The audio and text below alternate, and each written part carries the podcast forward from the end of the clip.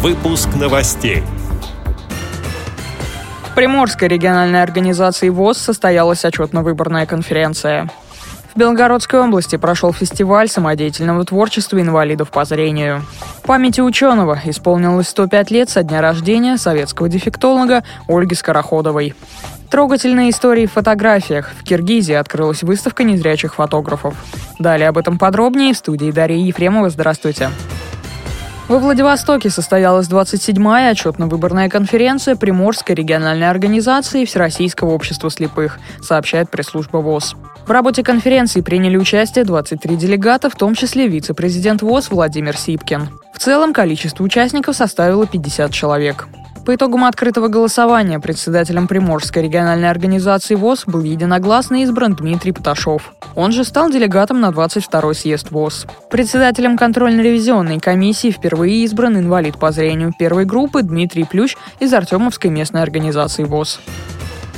В Белгородской региональной организации Всероссийского общества слепых состоялся областной фестиваль самодеятельного творчества инвалидов по зрению, посвященный 22-му съезду Всероссийского общества слепых. Фестиваль проходил на базе санатория «Красная поляна». С напутствием и пожеланиями успехов участникам фестиваля выступил председатель Белгородской региональной организации ВОЗ Николай Поклад.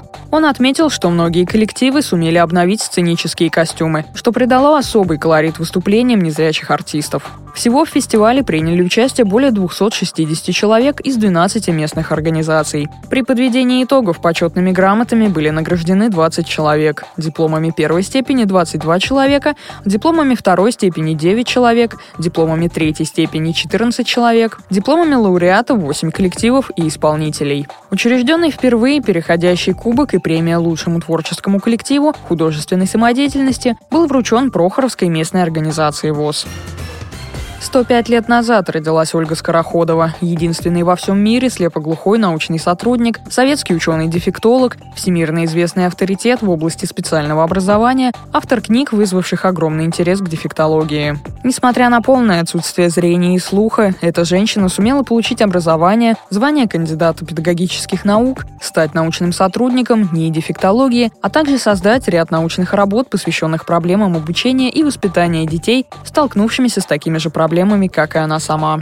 Первая книга Ольги Скороходовой, которая называлась «Как я воспринимаю окружающий мир» и основанная на ее самонаблюдении, вышла в 1947 году. В 1954 году издание было дополнено второй частью и опубликовано под названием «Как я воспринимаю и представляю окружающий мир» и переиздано спустя два года. Скороходова работала еще над одним литературным трудом, который так и остался неопубликованным. В этой книге она в деталях рассказывает о своем общении со слепоглухими детьми из Харьковской школы-клиники, воспитанниками специального детского дома в Загорске и выпускниками психологического факультета МГУ с аналогичными нарушениями. Скончалась Ольга Ивановна в 1982 году в возрасте 70 лет.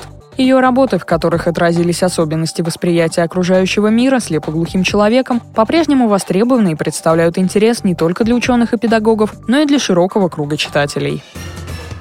Новости зарубежья. В Бишкеке состоялось открытие выставки «Туманные очертания». Семь фотопроектов, подготовленных незрячими и слабовидящими людьми. Они заранее прошли обучение искусству фотографии, организованное Ильей Каримджановым и его супругой Диной Рахмановой. По словам авторов проекта, изначально группа фотографов насчитывала 12 человек. Мы встречались с ними три раза в неделю, говорили о фотографии и практиковались. Но эти две недели занятий выдержали не все. Была женщина, которая совсем недавно ослепла. Она просто не выдержала всего психологически и отказалась от участия. Конец цитаты. Выставка будет открыта до 28 мая включительно.